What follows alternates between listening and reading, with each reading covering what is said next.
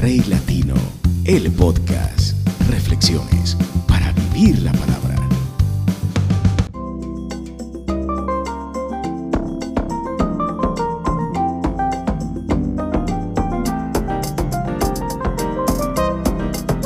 Contigo, Rey Tapias, Rey Latino.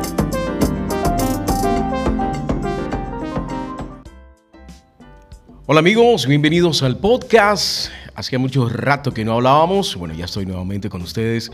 Y este es el primer capítulo de este 2022 que ha iniciado eh, de una manera distinta a los años anteriores, teniendo en cuenta que el 2019 fue un preámbulo a lo que sería un 2020 bastante complejo, algo triste y, y algo gris en relación al futuro.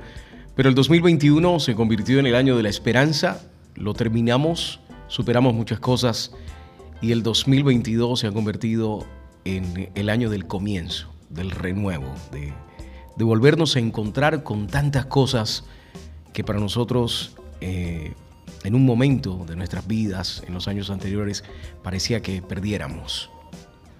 Muchos dejaron de asistir a sus iglesias, muchos dejaron de congregarse. Trataron de encontrar a Dios en medio de la soledad de sus apartamentos y casas y algunos tuvieron que reencontrarse con sus familias, casi que personas desconocidas con las que tuvieron que encerrarse durante mucho tiempo. Volver a retomar la calle, volver a retomar nuestras actividades normales, eh, ya es otra cosa, ¿no? Ya es, es otro nivel de vida, es tratar de reencontrarnos con quienes éramos antes de la pandemia.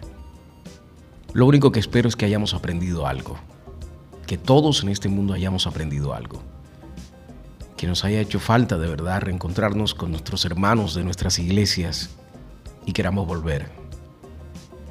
Y que conozcamos tanto a nuestra familia hoy que no podamos definitivamente seguir adelante sin ellos. Creo que serían las, las lecciones más bonitas que pudiéramos haber aprendido durante esta temporada.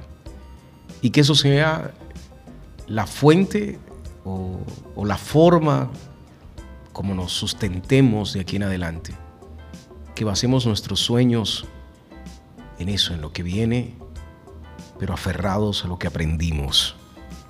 Amar aún más a nuestros hermanos, seres cercanos y queridos, familia, compañeros de trabajo, amigos y a Dios.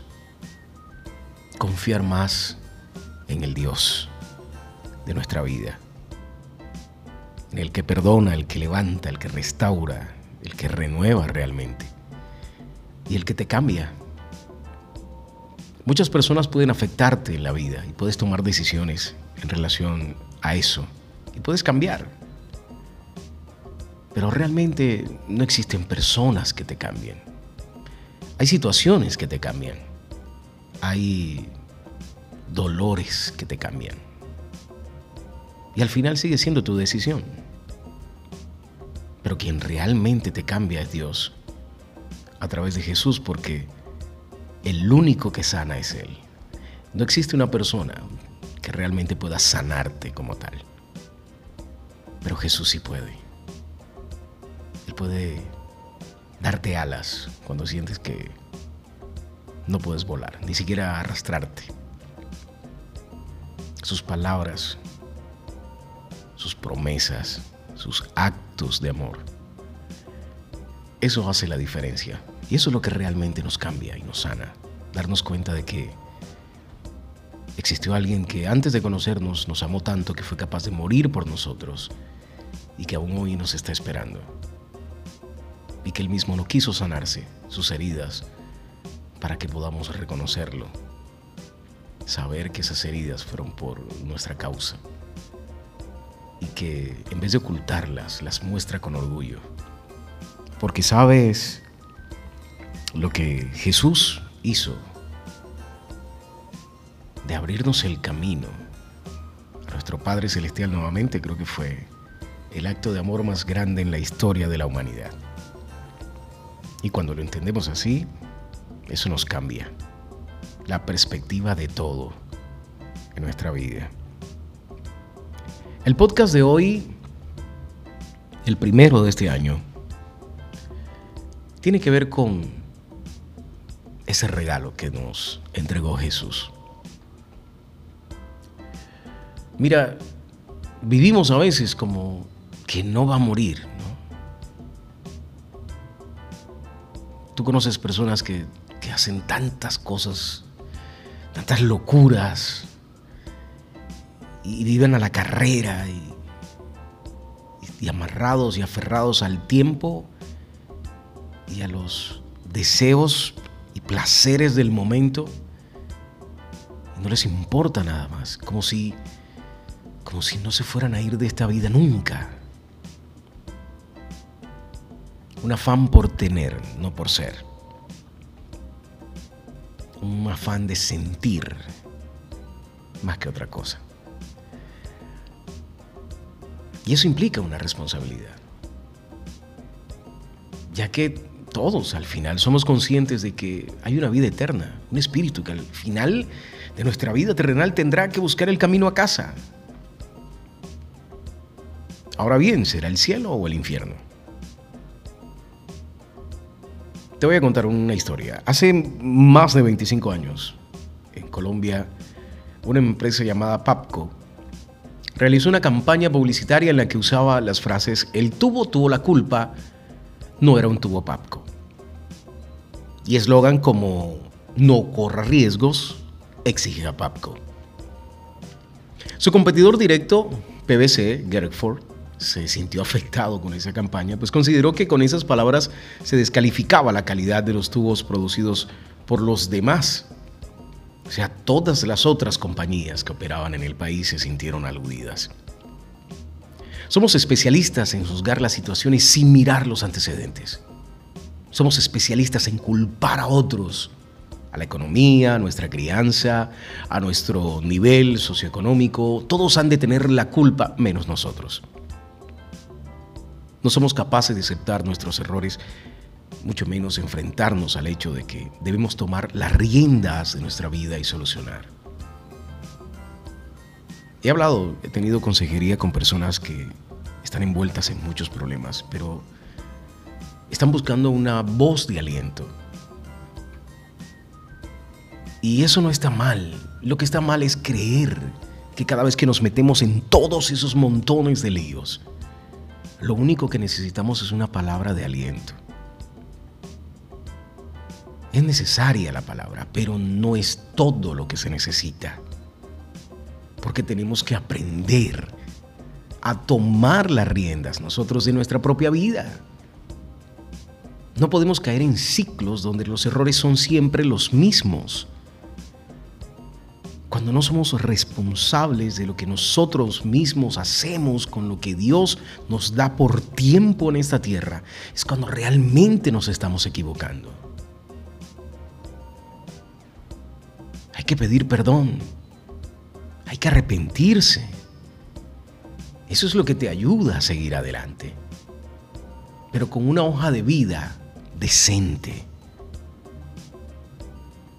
No limpia, no impecable, decente.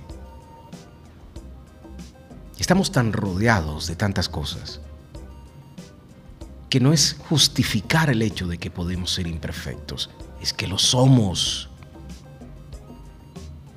Pero si somos valientes y aceptamos el regalo divino de la vida eterna y reconocemos a Jesús en nuestros caminos, nuestro carácter tiene que ser moldeado a través de las decisiones que tomemos en función de lo que viene y los errores enmendarlos, los que están en nuestras manos y no volver a caer en lo mismo.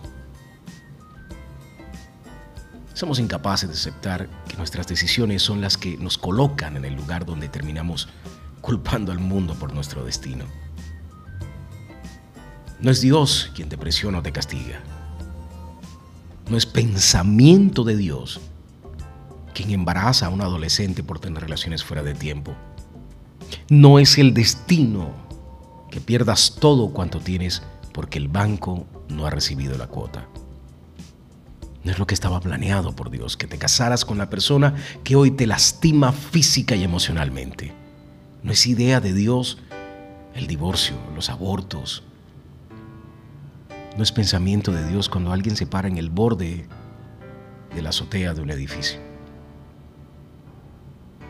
¿Por qué Dios permite esto? Dice la gente.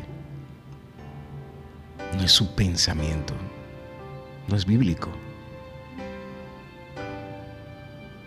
Lo que la palabra de Dios dice en relación a esto es que pensamientos de bien tengo para contigo, no de mal.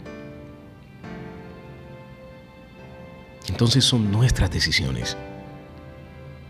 Porque esa persona parada en el borde del abismo, en el borde de la azotea del edificio, su familia le dio la espalda. Y nunca tuvo la posibilidad de decir nada. No pudo hablar. No tuvo con quién. Nadie escuchó. E incluso hay gente que no vio. Porque una persona herida a veces no habla, pero su comportamiento nos demuestra lo lastimada que está. Pero estamos tan embelesados en nuestras propias cosas que no vemos lo que pasa a nuestro alrededor. Nos perdemos del regalo maravilloso de la gente que nos rodea, de descubrir sus mentes, sus corazones, sus emociones, sus sentimientos, sus sueños. Y por no ver, por no escuchar, una persona lastimada que se siente sola y que no encontró a Dios y a nadie que le hablara, toma decisiones equivocadas. Un joven tuvo la genial idea de demandar a sus padres porque no le pidieron permiso para traerlo al mundo. Fue en España hace ya algún tiempo. Mira, el sistema de valores de la actualidad nos está llevando a una generación que no acepta tomar por fin el camino de la salvación por medio de la responsabilidad, de aceptar que somos dueños de nuestras decisiones. Pero es Dios quien quiere que tomemos las mejores. Que seamos valientes y logremos llegar más lejos de lo que nuestras propias fuerzas podrían llevarnos por medio de la fe. La salvación de las generaciones depende de quién somos hoy, qué demostramos hoy y cómo usamos nuestra fe hoy para sembrar con el ejemplo en los jóvenes que tomarán el relevo, la, la llama de una fe inquebrantable por los que, o que los lleve a ser responsables de sus vidas y tener como premisa salvar a otros por medio del mensaje de Jesús. De eso se trata. Y estamos comenzando un año. Un año donde nos vamos a reencontrar con nosotros mismos, como te dije al principio. Porque vamos a retomar nuestras vidas. Ahorita nos van a quitar el tapabocas. Y nos van a decir, cada tanto tienes que vacunarte y sigue tu vida. Pero esa cotidianidad no puede ser el centro de nuestra vida. Es mantener con carácter nuestra fe avivada en nuestros actos y cuando nos equivoquemos tomar las riendas de nuestra vida y encaminarlas por donde Jesús quiere que andemos. Y ese modelo es el que seguirán tus hijos y los hijos de tus hijos. Ese es el real modelo de Jesús. No es solo decirlo, es hacerlo. Y para eso se necesita carácter. Pero Dios te pide carácter y nunca te abandona. No te dice, ten carácter y ves a ver cómo haces. No, Él dice que siempre estará contigo. Así que aprendamos que nuestras decisiones de cambiar conllevan una parte mental y otra espiritual tomar el camino del bien, el difícil, el que lleva a la salvación, pero si en algún momento nos caemos o equivocamos debido a nuestras imperfecciones, no culpemos a otros.